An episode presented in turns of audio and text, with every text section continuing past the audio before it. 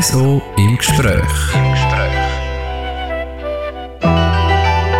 Mein Name ist Armena Küchler und bei mir zu Gast heute im RSO im Gespräch ist eine sehr talentierte Frau, Corinne Kurschelas. Herzlich willkommen. Danke vielmals. Corinne, es ist noch schwierig, wie man die bezeichnen soll. Weil du bist Sängerin, Songwriterin, spielst mehrere Instrumente, redest mehrere Sprachen. Wie bezeichnest du die und dein Schaffen am liebsten?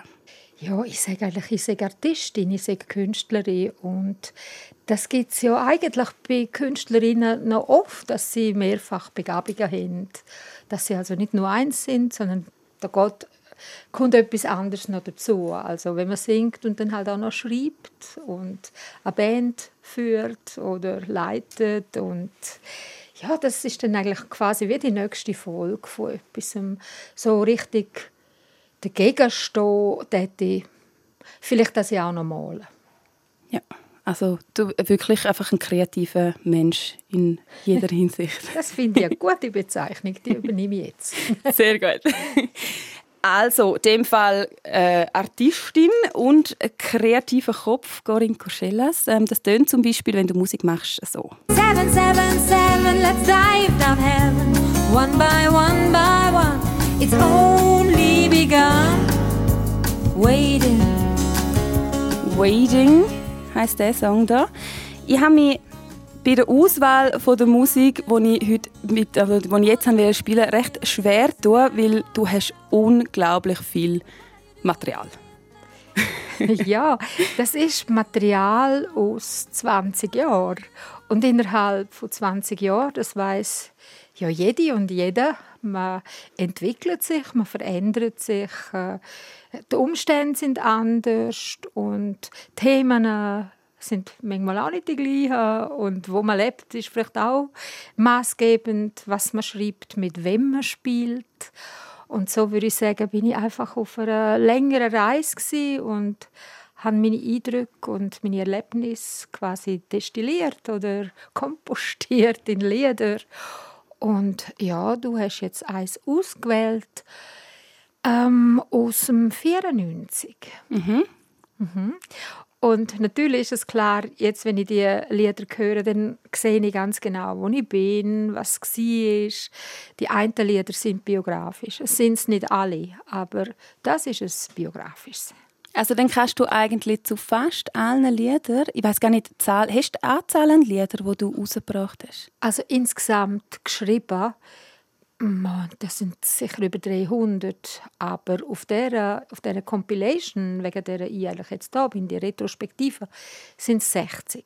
60 Lieder. Mhm. Ähm, ja, also kannst du zu all diesen 60 Liedern eigentlich Hast du eine Geschichte, logischerweise, oder? Ja, ich würde sagen, ja. Und eben die Jahreszahl weisst du noch? Und ja, ich weiß, äh, wen ich es geschrieben habe und warum auch bei denen, die nicht ähm, autobiografisch sind, weiß ich, für wer ich es geschrieben habe oder an wer ich gedacht habe, wenn ich es geschrieben habe, weil ich dann auch manchmal so aus einem Buch aus einer Situation nehme oder aus einem Erlebnis, aus einem Traum raus, wenn ich etwas sehe. Oder, also es ist nicht immer meine Geschichte, aber, aber ja, ich nehme sie vielleicht einfach auf oder wahr und ja. RSO im Gespräch.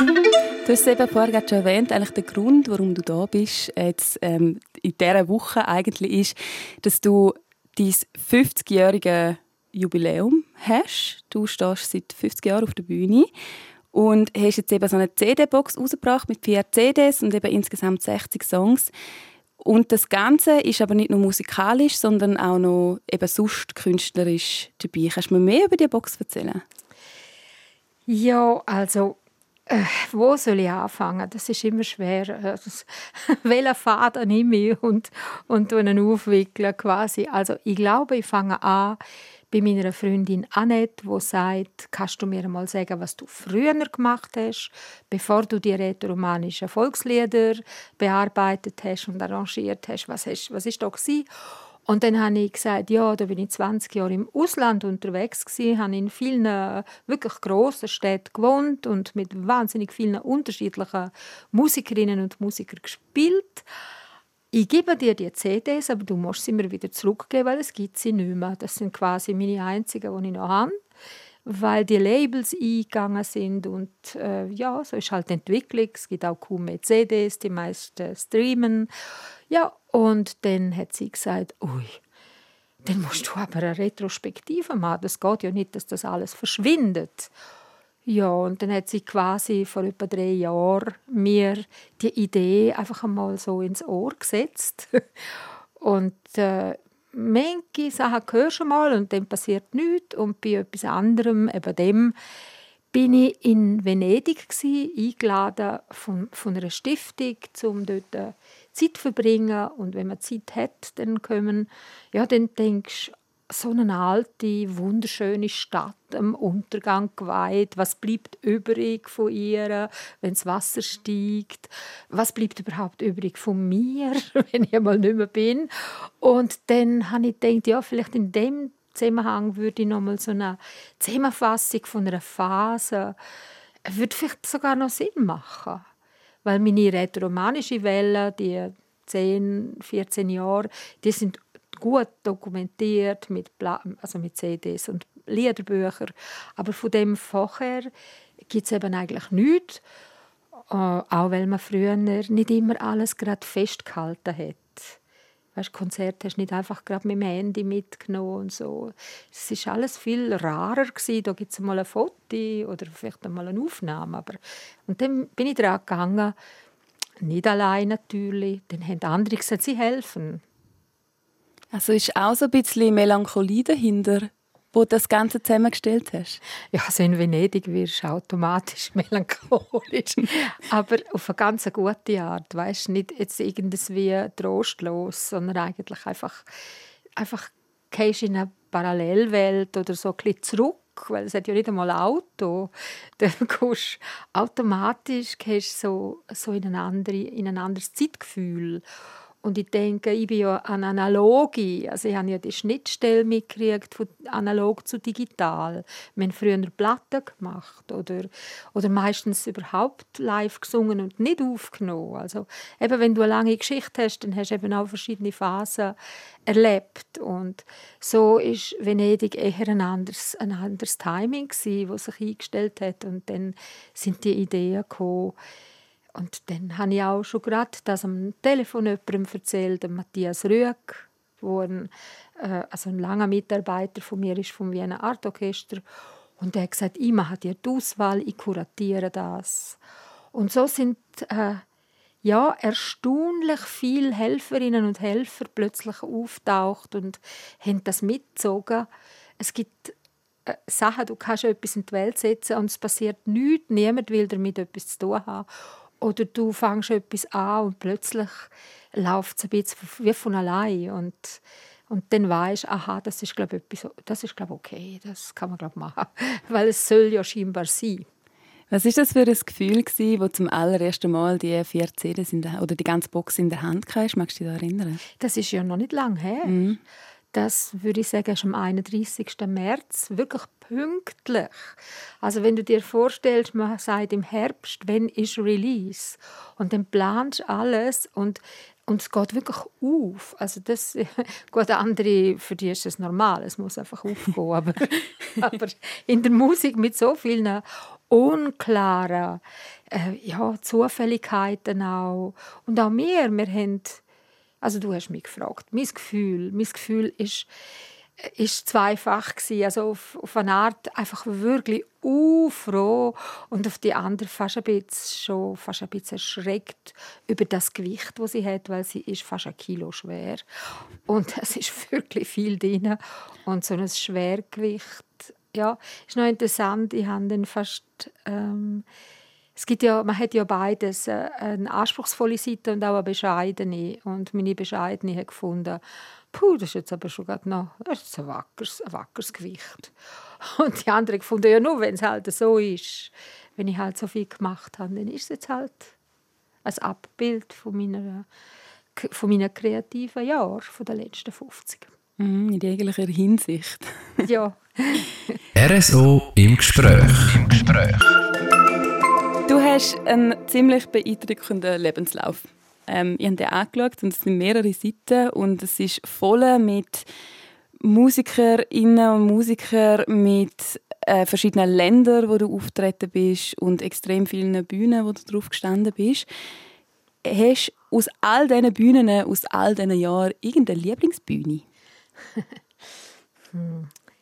Also es gibt eine Lieblingsgröße von einer Bühne. Ähm, wenn, wenn der Saal wirklich riesig ist, dann ist es mir so vorgekommen, dass auf der Bühne mehr Leute sein müssen. Also das Verhältnis quasi muss stimmen. Wenn ich, ganz, wenn ich Solo spiele, dann darf es nicht zu gross sein. Ich habe schon Solisten gehört auf einer riesigen Bühne und ich, ich finde das das Größte, wenn man allein kann, 2000 Leute entertainen mit seinen Geschichten und, und mit der Musik allein am Klavier wirklich meine, meine ganze äh, ja, meine ganze soll ich sagen, Ehrerbietung so jemandem, der das kann. Für mich wäre es gross. Ich habe dann wieder gerne eine kleinere Bühne, 100 Leute, 80 Leute, 70. Intimer. Und sobald ich aber in einer Big Band bin, ist es mir gleich, wenn es dann halt 10'000 sind. Also so viel sind es zwar nie gewesen. Wobei auch schon, doch, doch, doch, doch. Also Gurten und so schon. Aber äh, ich finde, wie da muss ein Verhältnis sein. Eine Lieblingsbühne, äh, so könnte ich es nicht behaupten. Weißt, eine Bühne ist am Schluss komischerweise immer ein bisschen daheim, weil da ist wieder dies, dein Notenständer, da ist wieder dein Mikrofon, dein Mixständer. Du hast dann auch so wie ein Setting bist eigentlich wieder daheim. Links und rechts sind deine bekannten Musikerinnen, Stücke, die du spielst, sind dir bekannt. Dann wird eigentlich jeder Raum äh, zu deinem Raum. Merkst du einen Unterschied ob du jetzt im Ausland so spielst, wo du die Leute nicht so gut kennst, die dir zulassen, oder ob du da daheim spielst? Ja, gut. Also, wenn es jetzt wirklich ein Heimspiel ist, dann, wenn sogar Familie drin ist oder Freundinnen, Freunde, das spürst du schon, aber das hilft eher. Also das stresst mich gar nicht. Was eher eine Hinderung kann sein, ist die Sprache, wenn du merkst, du wirst nicht verstanden. Und das ist noch interessant im Rätoromanischen. Dort haben sie es fast auf der ganzen Welt gleich nicht verstanden. Weil sie verstehen es ja da eigentlich auch in Biel nicht so und in Locarno auch nicht so. Also es gibt einfach relativ wenig Leute, die, die die Sprache können und dann gibt es noch verschiedene Idiomen. So, das Verständnis der anderen ist schön, wenn man die Sprache hat, wo sie trifft, äh, wo sie versteht. Das, das ist für mich ein besonders schöner Moment, als ich angefangen habe, Kurdeutsch zu singen. Und zuerst mal das Lied, das heißt Langstrasse, vor den Leuten gesungen habe in Zürich. Das ist wirklich spürbar. Die verstehen das. Und manchmal singst du halt Englisch und man versteht den Text nicht. Oder du singst Französisch irgendwo, wo man nicht Französisch redet. Aber gut, das sind wir uns eigentlich mittlerweile alle gewöhnt. Oder viele hören Englisch und wissen nicht, um was es geht.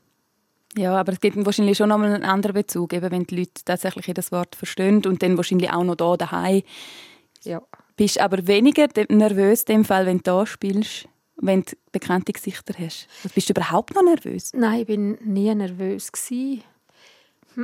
Das ist äh, kannst jetzt sagen, aha, die hat keine Lampenfieber, schlechtes Zeichen.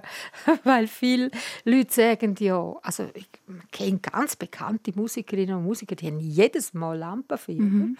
Und das ist für sie der, der, der, der Pfupf, oder? Das ist ihre Energie, die sie Mühen haben, dass sie jetzt rausgehen und die Nervosität und so. Aber das habe ich nicht. Äh, ja, ich habe es höchstens beim Theater in einer Rolle wo die Worte nicht meine sind, wo äh, vielleicht auch eine Inszenierung noch frisch ist, wo es noch nicht äh, gesetzt ist. Ja, das dort im Theater eher, das ist so, oh, klappt jetzt das? Die vielen Unsicherheiten, aber in der Musik habe ich sie nicht. Spannend. Also wirklich voll der Wohlfühlort für dich, ohne irgendwelche komischen Gefühle. Ja. Mega schön. Ja, ich bin wirklich, äh, wie soll ich sagen, ja, ich lasse jedes Mal einfach einmal darauf ankommen. Und auch meine Ansagen, ich weiß in etwa, was ich sage, aber nie Wort für Wort ausdenkt. Das kommt dann je nach Publikum geht in eine Richtung.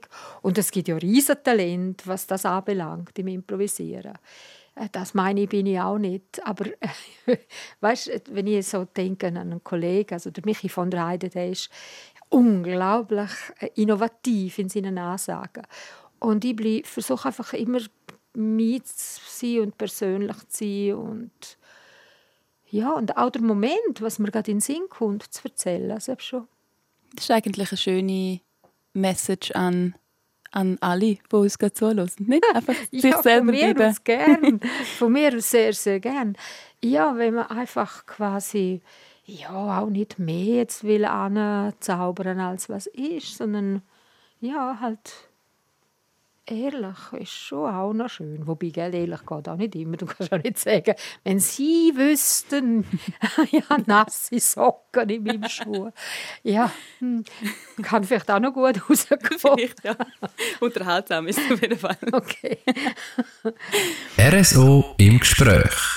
Karin Kuschelas, du bist ja, schon lange unterwegs, schon lange eben auch auf der ganzen Welt unterwegs und du hast eigentlich so ganz, ganz viel von der auch wichtigen Musik-Äras sozusagen mitgekriegt, von den 80er, 90er, Anfang 2000er bis heute, ähm, wo wir jetzt sind.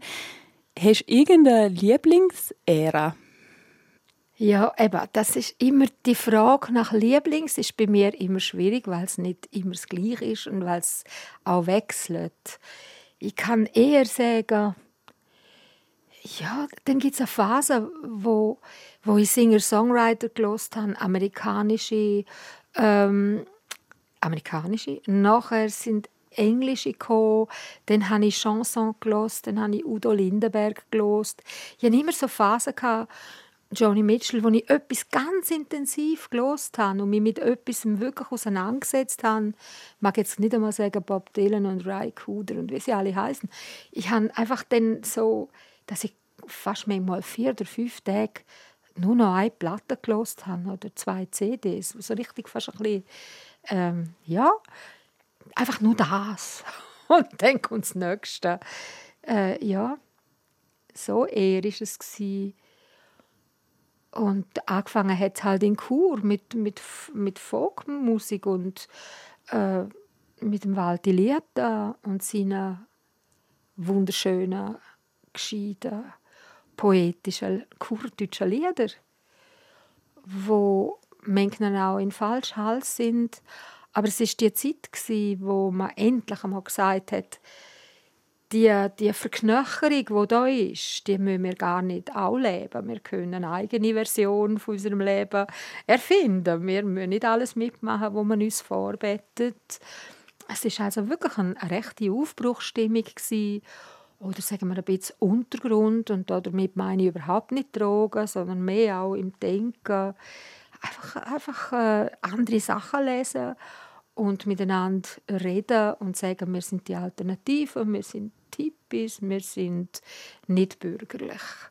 Das ist so die Phase, wo ich noch in der Schule bin. Und dort ist auch dann das Theaterstück entstanden, auf die ich mich beziehen kann, wenn ich sage 50 Jahre auf, auf, der, auf der Bühne. Dann war das im Stadttheater Chur mit der Kantonsschülergruppe DKG und das hat geheißen, ähm, die Glasmenagerie von, vom Tennessee Williams.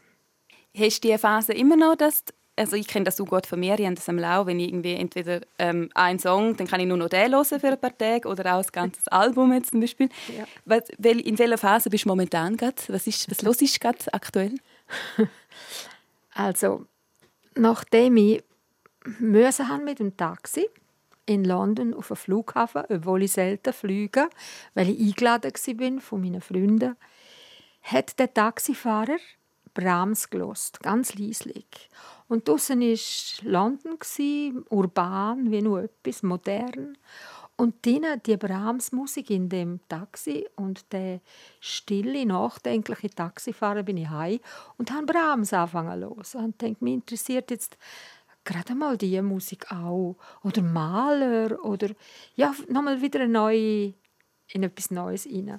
Was ich immer liebe, ist Motown. Was ich immer, die Musik, die ich immer gerne habe, ist Soul und Motown aus den 50er, 60er, 70er Jahren. Und auch, auch der Jazz das geht, das geht immer. ja. Ja, das ist schön. du bist, äh, wie wir es vorher schon gesagt haben, ziemlich fest in der ganzen Musikszene herumgekommen, eben auch ähm, auf der ganzen Welt. Und bist auch jetzt ja noch aktiv. Also du hast jetzt zwar die Compilation rausgebracht, aber ich nehme jetzt ja nicht an, dass jetzt gerade fertig ist, oder?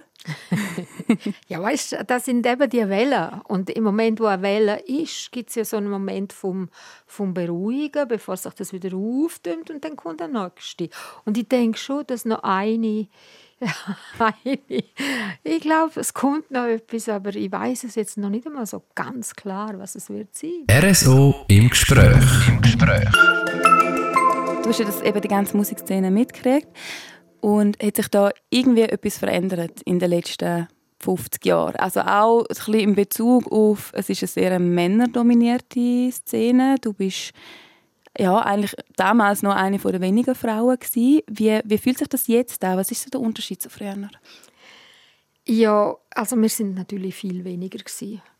Aber das ist auch auf der Straße so und am Zürcher Bahnhof. Es hat wirklich effektiv weniger Leute gehabt und es hat weniger Musikerinnen gehabt und auch weniger Publikum. Äh, Musikerinnen hat es sehr wenig gehabt und ich bin ja nicht einmal als Instrumentalistin dann gerade mal auf, äh, also auf Bühne, sondern auch als Sängerin, was dann auch wieder eher eine typische Frauenrolle ist, Sängerin.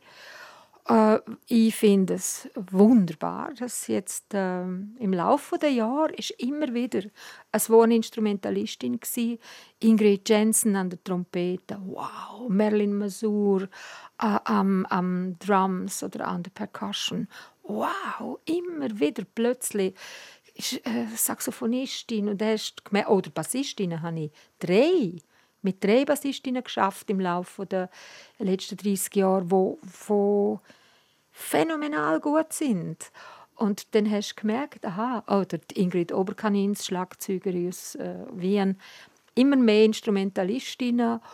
Und ich hoffe, dass jetzt an der Schule, also man muss nicht eine Schule machen, aber man kann.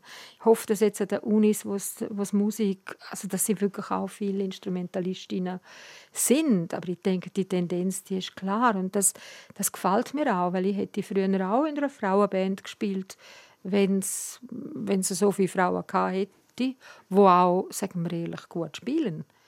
Es hat schon, äh, es hat in, in den 80er Jahren eine Szene in Zürich, dort hat es Frauenbands gegeben, aber die haben ich persönlich für meinen Musikgeschmack, die sind eher im Punk gewesen. Und das ist natürlich relativ, dort ist um Energie gegangen und um Wut und um äh, ja, das ist eine energetische Geschichte. Das Instrument haben es nicht wirklich so gut können. Aber eben, für meinen Geschmack jetzt damals. Und äh, es ist eine gute Entwicklung, auch bei den rätoromanischen Sängerinnen, also Sänger, Sängerinnen, Musikerinnen, Musiker. Das ist eine riesige, also das ist eine richtige Kurve, die exponentiell ist. Wenn du mich fragst, was ist der Unterschied? Äh, was auch noch Gut, eben, ich, ich kriege die Jungen jetzt nicht mehr wirklich so mit. Ich weiß nicht, was jetzt genau läuft bei den 16-, 20-Jährigen. Was sie für Musik machen, das kriege ich jetzt halt einfach nicht so mit. ähm, oft meint man, man erfindet etwas Neues und dabei hat es schon mal gegeben. Das kann auch sein.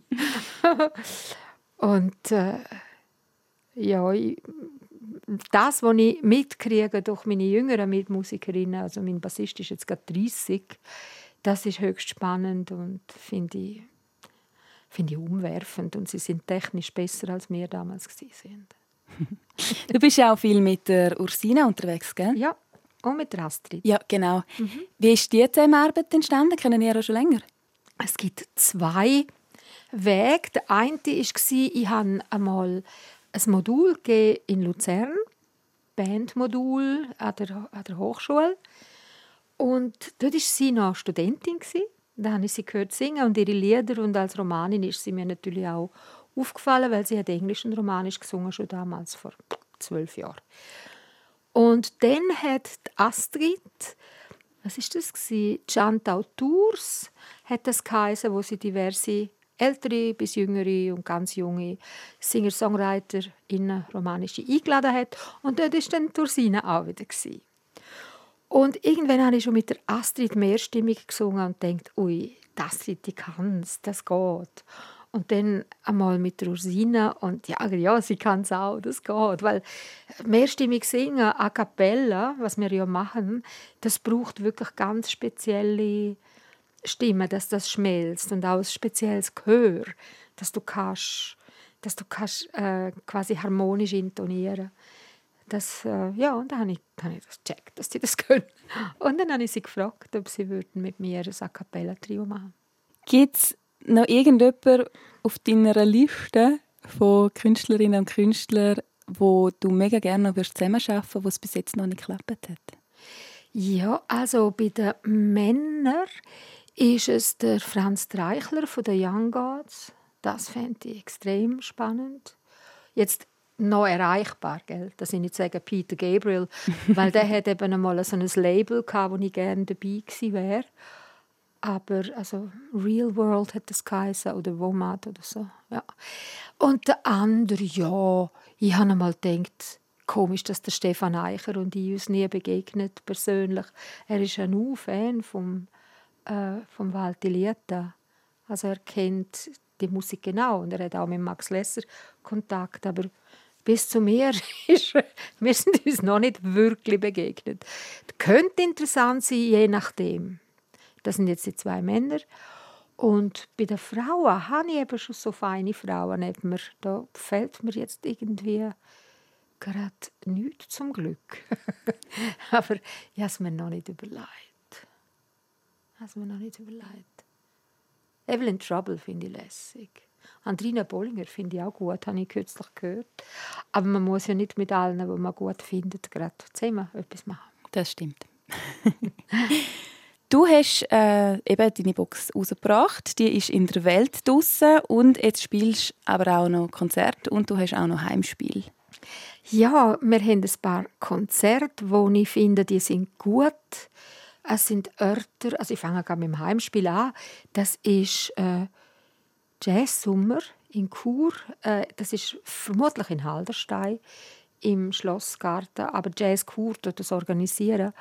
Open Air, glaube wenn das Wetter will, am 30. Juli. Aber tauft wird jetzt äh, die Kollektions- oder Her Songs, wie es als Untertitel noch heißt, wird tauft am 13. Mai am Jazz Festival in Schaffhausen. Und dann gehen wir auf Bern ans Open Air Kiental und im Moods am 14. Juni, das ist der Jazzclub in Zürich. Und das ist noch interessant. Jetzt plötzlich bin ich wieder mehr dort. Also mit der romanischen Geschichte bin ich mehr in der Kleintheater mit den romanischen Liedern jetzt von den letzten zehn, zwölf Jahren. Und jetzt, obwohl die Begriffe sind ja auch ein bisschen blöd oder mit dem Jazz und so. So vieles ist Jazz und so.